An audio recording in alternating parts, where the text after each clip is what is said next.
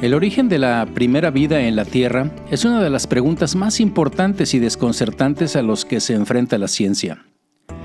Actualmente, la mayoría de los investigadores creen que la vida comenzó a través de un proceso puramente materialista, cuando una célula viva surgió de la materia inerte, de una sopa primordial, donde estaban todos los elementos necesarios. La confirmación de esta hipótesis ha sido difícil dada la ausencia total de evidencia física. De hecho, el químico George Whitesides resumió este problema cuando dijo que lo citaré entre comillas. La mayoría de los químicos creen, al igual que yo, que la vida surgió espontáneamente de mezclas de moléculas en la Tierra prebiótica. ¿Cómo? No tengo ni idea. Cierro las comillas. Las principales bases del materialismo incluyen la creencia de que las moléculas grandes y complejas necesarias para la vida, como son las proteínas, el ADN, el ARN, podrían haberse autoensamblado en una Tierra primordial. Se han ofrecido muchas teorías, pero ninguna explica cómo se construyeron estos componentes vitales sin propósito ni diseño.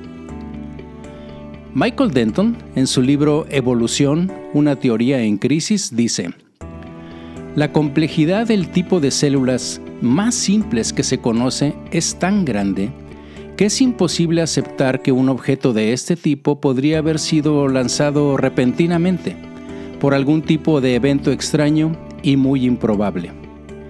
Tal ocurrencia sería indistinguible de un milagro. Bienvenidos a Memoverso, mi mundo paralelo, donde como saben pues platico con ustedes de, muchas cosas que me gustan, que me interesan, algunas que me preocupan, otras que me ocupan. Y, bueno, como también lo platiqué en uno de los primeros podcasts de aquí de Memoverso, que se trataba sobre el logo, el motivo del logo. Si no lo han escuchado, por favor, es un podcast cortito donde explico pues el, el logo que tengo. Y entre lo que, lo que decía pues es justamente eso, ¿no? ¿Dónde está mi visión? como mi visión a veces tiene, prácticamente siempre debe de tener barreras de alguna manera eh, preconcebidas. Y bueno, pues la ciencia y la lectura, la inquietud, pues eh, de a veces tratan de, o quiero abrir esas posibilidades. Y déjenme platicarles que acabo de terminar de leer un libro que, bueno, definitivamente se lo recomiendo si les interesa el tema de la parte de biología, de medicina, de oncología en particular. El libro se llama The Song of the Cell, la canción de la célula, An Exploration of Medicine and the, Human, and the New Human, una exploración de la medicina y el nuevo humano. Eh, creo que va a salir en español, pero todavía, creo, bueno, todavía está en inglés. En, en Kindle al menos ahí lo leí yo. Y es de un médico oncólogo y biólogo celular que me tocó conocer en persona en diciembre pasado, Siddhartha Mukherjee. Y bueno, realmente está fabuloso ese libro, viene muchas cosas de historia de la medicina, muchas cosas que realmente me gustaron. A lo mejor un, un, día platicamos de eso, si ustedes me dicen que quieren que platiquemos de eso. Pero fíjense que al terminarlo, pues Kindle me recomendó otros títulos que pues más o menos están relacionados. Eh, pues como siempre lo hacen, ¿no? Y terminé leyendo uno que es el título de este podcast, eh, que bueno, en inglés se, llama The Vital Question, la pregunta vital. Why is life the way it is? ¿Por qué la vida es como es? Es de Nick Lane, él es un bioquímico, de hecho tiene una página, si buscan Nick Lane como Lane de línea. Bueno, tiene ya varios títulos. Y bueno, leyendo acerca de la producción de energía en las células, en las mitocondrias, la cadena respiratoria, etc., pues es tan preciso todo lo que tiene que suceder que el mismo autor, el mismo Lane, dice que esto parecería haber sido creado por Dios. Pero luego dice, aunque yo no lo creo, porque estoy convencido de que es resultado del azar y de la evolución. Bueno, ¿saben qué? Es más, déjenme, aquí, aquí tengo el, el Kindle Déjenme leerles un poco del libro, tal vez un minuto o dos, donde viene esto. Y, y, bueno, se los, se los platico para que vean cómo está la... Más o menos lo voy a traducir así. Está hablando sobre la parte eléctrica a nivel de las mitocondrias, cómo se generan de 150 a 200 milivolt a través de la membrana de la mitocondria, que, bueno, si lo ponemos en escala, pues eso sería más o menos como 300 millones de volt por metro, si nosotros nos hiciéramos del tamaño así como para allá abajo. Es como un relámpago, pues. Pero bueno, después dice algo así como, este enorme potencial eléctrico que se conoce como fuerza protón motriz, porque está hablando de los protones, o sea, de los átomos de hidrógeno, impulsa la, nanomáquina proteínica más impresionante de todas. La ATP sintetasa es la molécula que sintetiza, que forma el ATP. Motriz implica movimiento y la ATP sintasa o sintetasa es realmente un motor rotatorio en el que el flujo de protones o sea, de los núcleos de los hidrógenos, hace girar un cigüeñal, que a su vez hace girar una cabeza catalítica. Catalítica es una cabeza que produce una reacción química. Estas fuerzas mecánicas impulsan la síntesis de ATP. La molécula de ATP, creo que todos la conocemos, es adenosintrifosfato, es la que nos da energía para, para la vida, a las células y a todos. La proteína funciona como una turbina hidroeléctrica, por medio de la cual los protones, confinados en un depósito detrás de la barrera de la membrana, inundan la turbina y la atraviesan como agua que cae en cascada cuesta abajo y hace girar el motor rotatorio. Luego dice algo así como esto es apenas una licencia poética, sino una descripción precisa, pero es difícil transmitir la asombrosa complejidad de este motor proteínico.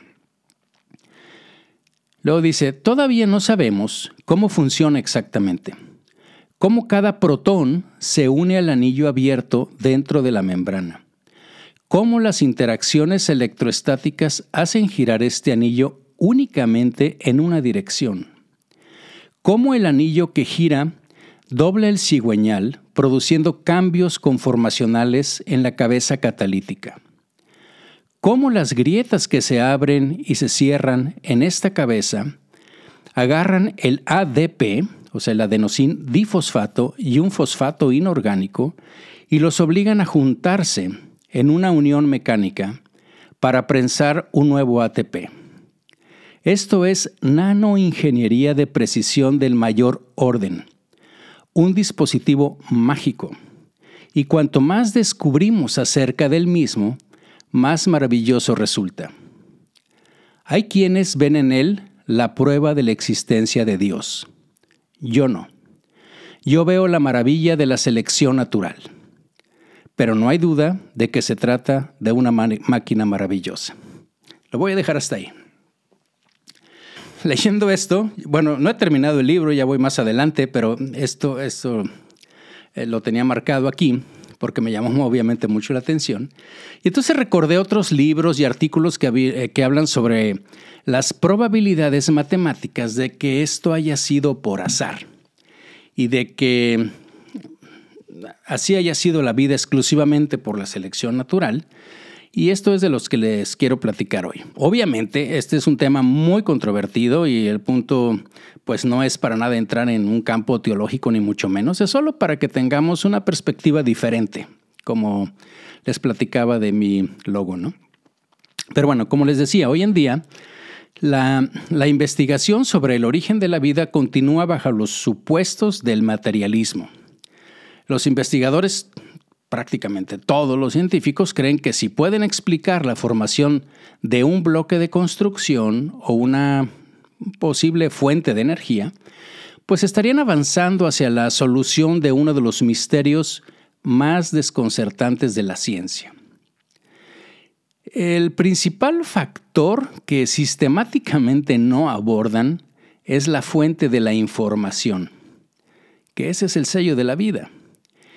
Y si quieren me dicen, y es un tema para otro episodio, lo de la transmisión de la información a través del universo, del cosmos y en la vida. Pero bueno, volviendo al punto, no es suficiente conseguir los bloques de construcción de una célula pues más de lo que es obtener, por ejemplo, no sé, las varillas de hierro para un edificio. Los bloques de construcción deben ensamblarse y organizarse con un propósito. Y este es justamente lo que se llama el problema de secuencia, tanto para el ARN como para el ADN y, bueno, de alguna manera también para las proteínas. Y bueno, hablando de, hablando de proteínas, ¿no? Dice, fíjense, vamos a ver, ¿no? Dado que las proteínas hacen la mayor parte del trabajo de las células vivas, y estoy hablando tanto de las células vivas modernas como las primeras células vivas. Existe mucha evidencia. De hecho, el libro que estoy leyendo, este que les digo, eh, empieza sobre, sobre las arqueas y después las bacterias y las procariotas y eucariotas y todos los demás. Pero bueno, estas proteínas finalmente son las enzimas. Acuérdense, bueno, para los que no son médicos, todas las enzimas, todas esas mm, moléculas que nos sirven para descomponer el alimento, para todas las reacciones químicas que suceden en nuestro cuerpo, todas las enzimas son proteínas. Eh, y bueno, formar esto, formar eh, las, proteínas en general, porque no todas las proteínas son enzimas, como decíamos en, en medicina, pero sí todas las enzimas son proteínas. Pero bueno, las, proteínas, creo que todos sabemos, se construyen a partir de cadenas de aminoácidos. Los aminoácidos son 20 y son los que forman los, bloques pues, para hacer una cadena. Pero fíjense que para hacer una proteína en particular se necesita esa secuencia de aminoácidos con una precisión increíble. Si uno de estos está mal, simplemente la molécula no funciona. Y el punto está en que fíjense que la mayoría de las proteínas en las formas de vida más simples, si nos vamos hasta esas eh, que todavía tenemos, que son las arqueas, que, son, que no son ni bacterias, ni tampoco son eucariotas. Eucariotas son las que tienen un núcleo, las bacterias no tienen núcleo, las arqueas tampoco, pero tienen una membrana diferente y estructuras diferentes, pues bueno, resulta que las proteínas de esas células más simples tienen entre 156 y 283 aminoácidos de longitud. ¿Ok? Es lo más simple que hay. De hecho, la longitud promedio de las proteínas encontradas en 97, o sea, casi 100 especies de arqueas eh, en un artículo que, está publicado por ahí, pues son de 283 aminoácidos. Ese es más o menos como el promedio. Claro, existen algunas proteínas más cortas, que a lo mejor algunos de nosotros ya le hemos escuchado como polipéptidos. Péptido es como una pequeña eh, aminoácido o cadenas cortas de aminoácidos. Pero la verdad es que la mayoría de estos polipéptidos tienen funciones más simples en las células. Actúan como moléculas de de señalización, receptores, cofactores, etc. Y bueno, por otro lado, pues algunas proteínas contienen cientos y miles de aminoácidos, entonces depende, depende mucho, ¿no? Pero vamos a, para propósitos de lo que les quiero platicar, vamos a elegir una proteína pequeña, ¿sí? Incluso más pequeña que el promedio, digamos de unos 150 aminoácidos. Acuérdense que el promedio de las más de las es casi 300, 283, ¿no? Entonces, vamos a, suponer que vamos a hacer una proteína de 150 aminoácidos para ilustrar la dificultad de hacer esa secuenciación que de alguna manera podría obviamente ser aplicable para cualquier otra proteína, ¿sí? O sea, sobre todo si estamos pensando que esa secuenciación sí va a ser por casualidad, ¿ok? Es decir, al azar, incluida pues todas las que se requerían, obviamente, para formar pues las primeras células vivas, ¿no? Entonces las probabilidades, fíjense que las calcularon eh, para esos 150 aminoácidos, dos eh, científicos, dos biólogos celulares, y creo que el otro es bioquímico, pero es y Mayer, este, ellos publicaron un artículo muy interesante en el 2004 que calculaba la fracción de proteínas útiles en cadenas aleatorias, es decir, al azar, de aminoácidos. Y bueno, yo les dije una proteína útil. Bueno, una proteína útil debe de tener una característica. Si nosotros pensamos en una, como les dije ahorita, en una cadena de aminoácidos de 150 aminoácidos, pues lo que realmente pensamos es que es como una hilerita, ¿no? De aminoácidos. de 150, de 300, de 1000, los que quieran, pero es como una hilerita, pero así no funciona la proteína. No, no funciona nada más teniendo el, así como una hilera de bloques, ¿no? Lo que tiene que hacerse es tener una estructura tridimensional, tiene que plegarse, tiene que doblarse sobre sí misma, ¿ok? Entonces, si no se puede plegar, tridimensionalmente no puede, no puede hacer prácticamente ninguna función. No puede servir como, como enzima, no puede servir como nada, ¿ok? Porque todos estos tridimensionalmente tienen que acoplarse. ¿Ok? Nosotros lo hemos escuchado, por ejemplo, como anticuerpos y antígenos, ¿no? que no son exactamente de lo que estoy hablando, pero imagínense que así es para cada enzima, para que suceda, tiene que ser como que como que es una chapa donde entra una llave, que es la molécula que tengo que, destruir o que tengo que convertir, de donde quiero sacar energía, lo que quiero desdoblar, etc. ¿no? Entonces, ellos, como les digo, hicieron los cálculos y después de medir cuidadosamente muchos factores, ¿no? Por como la... Bueno, hay, hay, mucha, hay mucha cosa aquí, pero Imaginemos hace, hace bastante tiempo, como les digo, la Tierra tiene unos 4.500, 4.600 millones de años, creemos, de que se formó, pero pues en aquel momento era todo eso pues una temperatura eh, increíble y se supone que la vida empezó hace como unos 4 mil millones. Pero bueno, a ver si siempre me traigo, me ando distrayendo. Entonces, para ellos, ellos estimaron, como les decía, la, tolerancia al cambio en las enzimas, en enzimas particulares, ¿no? de las que ya tenemos ahorita. Y entonces estimaron que solo una de cada 10 a las 74 cadenas de 150 aminoácidos se plegaría y sería funcional. Fíjense nada más lo que es.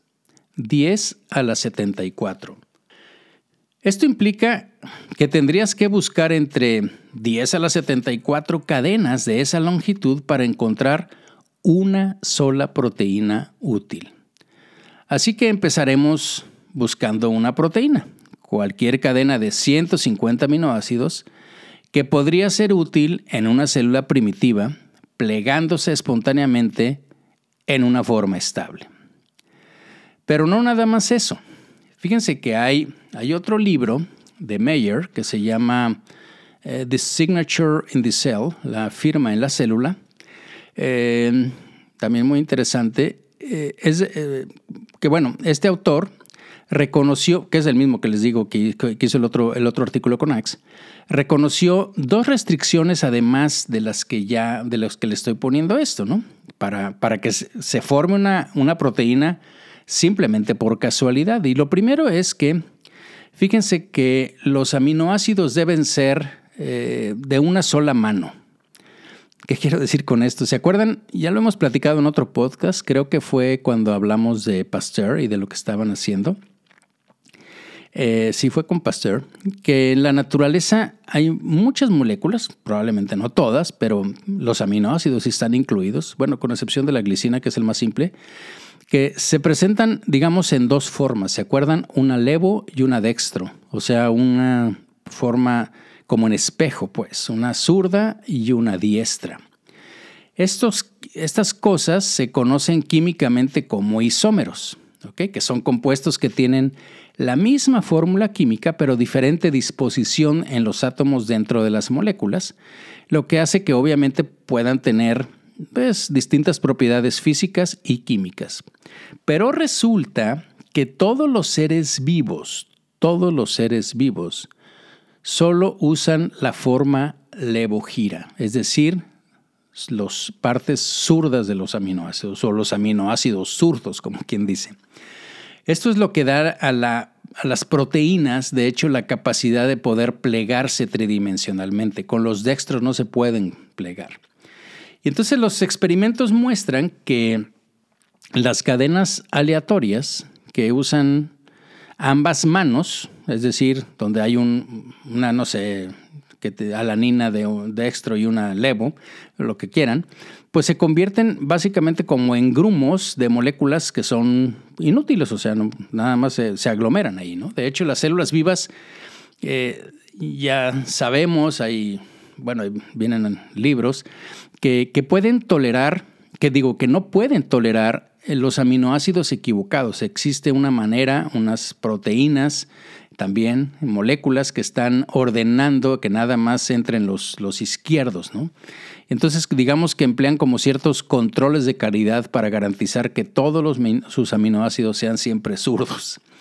Entonces, digamos que la primera forma de vida imaginable pues yo supongo que podría haber usado bloques de construcción zurdos o derechos, ¿no? O sea, cualquiera. Pero una vez que lo hizo, este, tendría que haber seleccionado uno y ya apegarse a él, no estar brincando de un lado para otro, ¿no?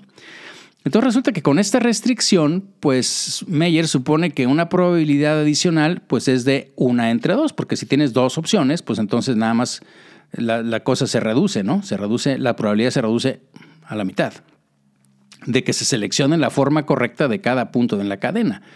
O sea, porque después, imagínate, tú tienes que poner, por así decirlo, el primer bloque de construcción como si fuera, no sé, imagínate que, no sé, un dominó, en donde si termina en cinco, pues tienes que, el que sigue tiene que, estar en cinco, ¿no? No puedes poner, no puedes poner otro. Entonces, una vez que pones uno, pues eh, sigue otro y, así sucesivamente, ¿no? Entonces, cuando, cuando les digo esto, o sea, de que se coloque el primer bloque, estoy hablando ya ahorita para una proteína, pues de un aminoácido que está formado a partir de átomos, ¿no? Acuérdense que eh, dentro de esto, pues hay un famoso experimento, ¿se acuerdan de aquel estudiante de doctorado de Stanley Miller en, que hizo un, como un modelo experimental de un caldo que le llamó caldo primordial allá por 1900 50 y algo. Y en este experimento de Miller puso agua, metano, amoníaco, hidrógeno, eh, que son los elementos que finalmente son el famoso chon, ¿sí? carbono, hidrógeno, oxígeno y nitrógeno. Los puso en un recipiente de vidrio como para simular las supuestas condiciones de la Tierra, donde el agua se sometía a descargas eléctricas de aproximadamente 60 mil volts. Y al final se formó un caldo, un caldo café. Eso se ha repetido varias veces, ¿no? Ese, ese, ese experimento. Se formaron moléculas eh, orgánicas y algunos incluso aminoácidos simples, ¿no? Pero bueno, ya después eh, de eso, pues ya pasaron 60 años. Eh, pues ya sea, sí se repite, o sea, el experimento lo puedes repetir, pero lo que está prácticamente ya casi nadie de acuerdo son que las condiciones que él supuso que existían en la Tierra primitiva, pues realmente sabemos que no hay, porque no había esas, esas condiciones, todavía no había oxígeno, porque el periodo de oxigenación apareció mucho tiempo después, tuvo que haber sido, acuérdense que el oxígeno es un producto de, de desecho de la de la fotosíntesis. Bueno, eso es otra historia. Pero bueno, entonces, no nos desviemos. Vamos, vamos a volver con los aminoácidos zurdos y entonces, para estos 150 aminoácidos, pues que se convierten en, en lugar de 10 a la 74 o algo así, pues entonces es 0.5 a la 149. Pero en otras palabras, es como una posibilidad en 10 a la 45. ¿Ok? Pero hay otra restricción que también se refiere al tipo de enlace que tiene que formarse entre los aminoácidos, es decir, entre cada bloque, entre cada ficha de dominó que les estaba platicando, en donde las proteínas lo que usan ahorita son enlaces que se llaman peptídicos, o sea, por péptidos. ¿Se acuerdan que hace ratito les dije del polipéptido? O sea, así se llama ese enlace, en los que fíjense que un átomo de hidrógeno de un extremo se une con los átomos de hidroxilo, es decir, de un oxígeno y otro hidrógeno del otro extremo. Entonces ya tenemos un hidrógeno, un oxígeno y otro hidrógeno. Entonces, ¿saben qué se libera? Agua, H2O. ¿Ok? Bueno, dicho sea de paso, esta es una de las eh, razones por las que no se puede esperar que las proteínas se formen espontáneamente en el agua. Eh, porque aunque la formación de enlaces, bueno, si lo hacemos así, termodinámicamente, según la parte bioquímica, estos enlaces irían en contra de la ley de parte de acción de masas químicas. Entonces tales enlaces, este, lo más probable es que terminen rompiéndose. O sea, químicamente es muy poco probable que la vida se haya originado en el agua. Aparte, el ARN es se destruye casi inmediatamente cuando está en contacto con el agua. Pero bueno, este es, este es otra historia. Volvamos, volvamos al punto que estamos hablando. Bueno, alguien puede decir, bueno, podrían existir otros enlaces entre los aminoácidos que darían como resultado, sí existen, ¿ok? Pero resulta que no son los que no son los que se usan ahorita, o sea, los que usa la vida ahorita. Y la otra es que muchos de los otros, si no es que todos, pues obviamente no soy especialista en esto, pero es lo que dicen, pues los bioquímicos dicen que se forma como una especie de una cosa pegajosa, así negra, este, que es inútil para la vida, ¿no? Entonces, otra vez, Meyer asumió una probabilidad de uno en dos, o sea, como que uno fuera peptídico y el otro no, aunque la verdad es de que esto es una probabilidad muy generosa a favor de pues de la parte de selección natural o de espontaneidad o de azar, porque obviamente no es nada más o peptídico o no peptídico, sino es peptídico y muchos otros tipos de enlaces, pero bueno, lo dejó en eso. Eh, y obviamente, pues hubo otra, la probabilidad disminuyó otra vez en 10 a la 45. Entonces, en matemáticas, acuérdense que para juntar las probabilidades lo que tenemos que hacer es sumar los exponentes. Y hasta ahorita, la probabilidad entonces de obtener una cadena que sea correctamente plegada, o sea, que se haga tridimensional de aminoácidos con una sola mano, es decir, que sean zurdos y que además estén unidos por enlaces peptídicos, es una, una en 10 a la 74 más 45 más 45, es decir, una en 10 a la 164. Esto significa que en promedio se necesitan construir 10 a las 164 cadenas de aminoácidos de 150 unidades. Estamos con la más simple. Para esperar encontrar que, que sea una útil, ¿no? Claro que si les digo este número de billones y billones o trillones o lo que sea de todos estos ceros, pues obviamente sería muy aburrido y aparte como que, bueno, no sé, este, en, un libro vienen ahí, creo que son como tres, cuatro páginas llenas de puro cero, ¿no? Pero de cualquier manera, el argumento en contra de esto, pues es que, es que te dicen, bueno, es cierto, pero teniendo suficiente tiempo, pues esto obviamente podría suceder. Así que vamos a ver porque eso ya también lo han, calculado, cuánto tiempo tomaría hacer esto. Y hay una ilustración de un libro que está muy padre, que se llama Evolution, eh, eh, bueno, en, español Evolución, Posible o Imposible, es de Koppelsch. Y él construyó un escenario que creo que ya lo han usado bastantes veces, o a lo mejor ya lo han escuchado. Es un escenario obviamente ficticio para darnos pues una, una idea, ¿no? De visualizar esta parte o esta, esta situación del azar. Es una, es una ilustración, pues muy, bueno, como les digo, ya se ha hecho, si lo buscan en Google, ahí yo creo que hay no sé cuántas imágenes de eso, este, que planteó eh, la carrera, el viaje, o como le quieran llamar, de un, entre un mundo lleno de aminoácidos y una amiba, ¿ok? Con la finalidad de hacer una proteína. Entonces, fíjense que para, dar la, la, formación de proteínas que fuera por casualidad, pues las mejores circunstancias posibles para tener éxito, este autor, Kopech, imaginó la Tierra que estuviera, fíjense, obviamente eh, no sucedió así, pero supongo yo, pero que estuviera abastecida con conjuntos de aminoácidos, utilizó todos los átomos disponibles de nitrógeno, de carbono, de oxígeno del planeta. Y entonces él calculó, claro, eh, más o menos, que eran 10 a la 41 conjuntos posibles. Y bueno, pues obviamente nadie sabe las cantidades exactas de átomos este, pues que tenemos en todo el planeta de carbono y de todo esto, pero 10 a 41 conjuntos de 20 aminoácidos mm, eh, diferentes pues para nuestro experimento que vamos a realizar, pues se supone, y eso, bueno, toda la gente está como muy de acuerdo, aunque los, hasta los que están en contra, que son muchísimos, pues que es un total, está bien, dice, está, es suficiente, o sea, es mucho más de lo que se podría esperar. Entonces, luego vamos a calcular la tasa de autoensamblaje, por así decirlo, de las cadenas de esas 150 aminoácidos, y vamos a suponer que se, que se produce una cadena de 150 aminoácidos en esa tierra primitiva cada segundo. ¿Ok? Estamos tratando de verlo aquí, la cuestión del tiempo.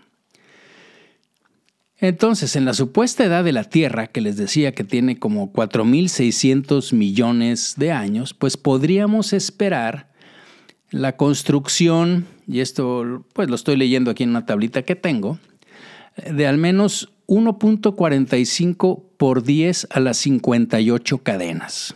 Muchísimas, ¿ok?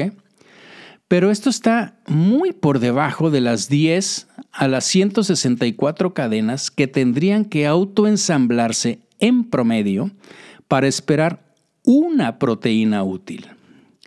Entonces, podríamos preguntarnos, ¿cuánto tiempo tendríamos que esperar antes de que se forme la única proteína de la suerte? ¿Ok? Esta cosa de probabilidad está, está genial. Entonces, la, la respuesta obviamente se puede calcular, pues dejando que el experimento, digamos, se ejecute tanto tiempo como sea necesario para esperar en promedio que se forme pues una cadena exitosa, ¿no? Entonces, dividiendo el número de ensayos necesarios para la tasa de formación, esa que les decía de una cadena por segundo, pues entonces se obtiene un tiempo de espera de 3.15 por 10 a las 115 años.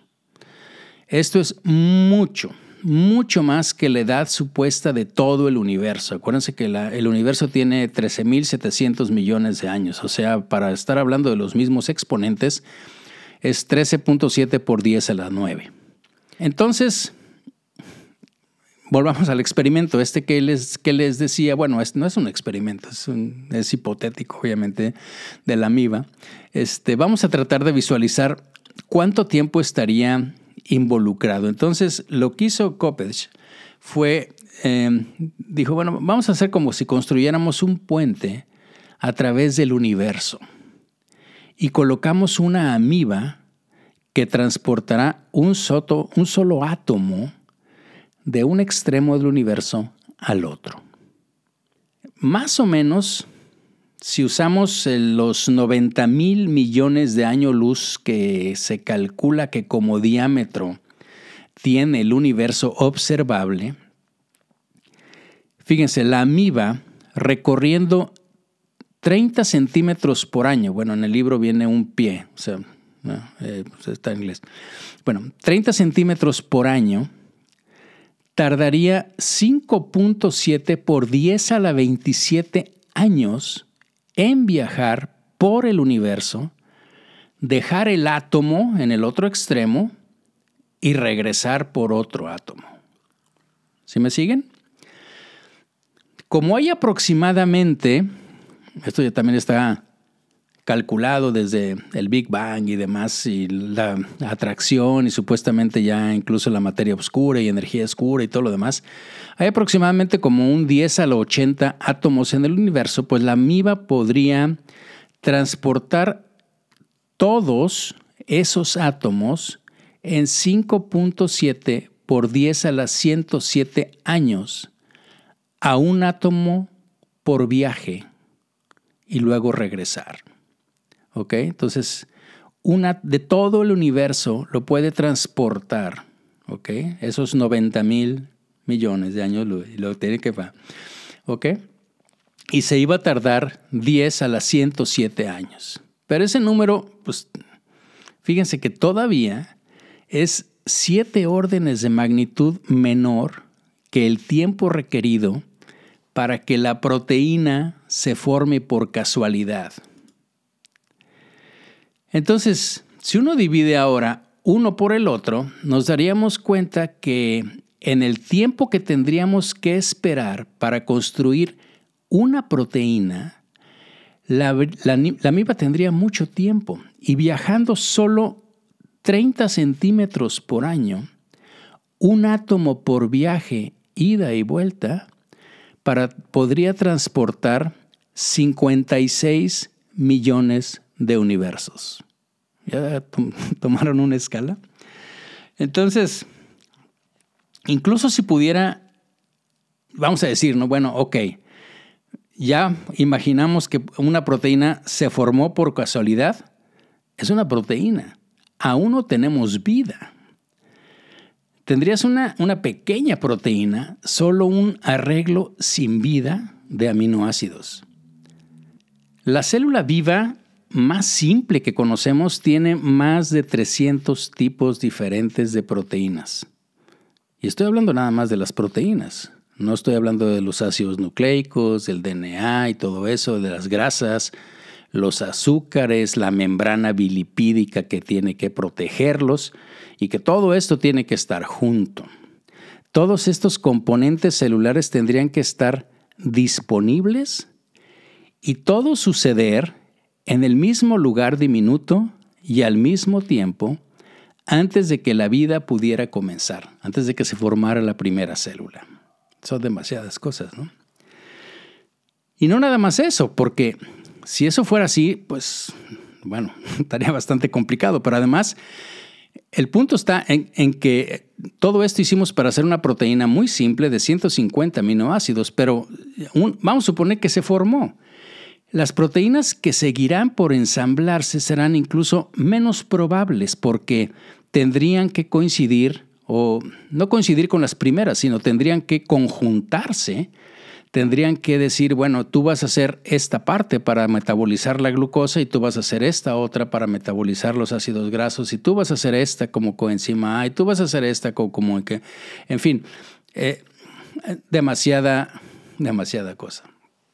Como les digo, esto, esto hay muchas eh, figuras ahí. Si, ponen Google y ponen el, viaje de la MIBA o alguna cosa así, creo que van a encontrar varias, varias IBU y, cálculos y cosas por eso. Entonces, la otra cosa es que podríamos decir, bueno, pero ¿de dónde sacaron todos estos argumentos, no? O sea, de por qué dijeron, por qué pusieron estas, estas características en, las, en la fórmula, por así decirlo, en la entrada de la fórmula. Pues bueno, hay que tener en cuenta también, porque también ya lo han calculado, que eh, la probabilidad es tan pequeña que ninguna cantidad de ajuste que fuera razonable en las entradas, así en las donde metes en la fórmula, pues realmente ninguna va a ser una diferencia en la conclusión. Por ejemplo, si el tiempo de espera para que una proteína se autoensamblara se redujera drásticamente, de modo que la amiba solo pudiera transportar un universo y no los 56 millones, pues, o la mitad del universo, lo que ustedes quieran, pues de todos modos, imagínense, o sea, la, cantidad de tiempo, o sea, y estamos hablando de, o sea, no se puede, pues evidentemente tampoco tiene ni siquiera alcanza la edad de la Tierra, ¿no? Entonces, bueno, podríamos hablar aquí. Ya vamos a llegar, yo creo que al, al final de, de los más o menos 45 minutos que tengo para, o que quiero utilizar en cada podcast para no aburrirlos. Y bueno, como les decía, podríamos seguir con, no sé, con muchos argumentos, hay demasiados argumentos, hay cosas muy interesantes en, en esta parte, pero yo creo que el más importante de todos, al menos desde mi punto de vista, es, como les decía al principio, la transmisión de la información, la, digamos, la codificación de los datos, la aplicación de, los, de todos estos datos en, básicamente en todo el universo conocido, ¿sí? O sea, de, la parte física, de la parte, la parte que se tiene y, que se comporte de acuerdo, de acuerdo con las leyes, ¿no? Bueno, no sé, tal vez en otro episodio podríamos hablar de esto, ¿no? De la, de la inteligencia y del diseño. El, diseño inteligente, pues, bueno, hay, hay otro libro que leí hace como unos 10 años de Stephen Hawking que de hecho así se llama, se llama el gran diseño. Que bueno, obviamente lo cuestiona bastante. Stephen Hawking pensaba que no se necesitaba un gran diseño o una inteligencia, pero la verdad de las cosas, si quieren luego, luego platicamos. Yo creo que mm, lo, haré porque, porque estamos, eh, sería muy fácil, ¿no? O sea, imagínense que, que salen y ven un artefacto mecánico eh, que está volando, pequeño, eh, que prácticamente puede volar, no sé, 4.000 kilómetros sin recargarse de batería, eh, que tiene cámara, que tiene, no sé, todo un sistema de navegación y demás, pues si ustedes ven ese artefacto, ustedes dicen, wow, esto yo creo que lo diseñó la NASA, o sea, tiene que ser una cosa diseñada por una inteligencia. Pero si vemos una mariposa, decimos, ah, no, esto es producto de la selección natural. No quiero entrar en, simplemente quiero que abramos nuestra, nuestra mente y que veamos eh, todo lo que estamos rodeados y de la maravilla que estamos rodeados y que la ciencia está tratando de encontrarle una explicación. Acuérdense que de eso, de eso se trata la ciencia. Bueno, pues muchas gracias por, por, su atención. Espero que haya sido de su agrado este podcast y que les motive a interesarse más en, en, el tema. A mí es un tema que me interesa, bueno, como muchos otros, pero, pero este en particular eh, me interesa bastante. Si tienen alguna sugerencia, como siempre, comentarios, por favor háganmelo saber en las diferentes redes sociales donde publico este podcast, en la página de memoverso.mx, al correo electrónico de memolizondo.memoverso.mx. Y como siempre les agradezco su tiempo y nos escuchamos en la próxima.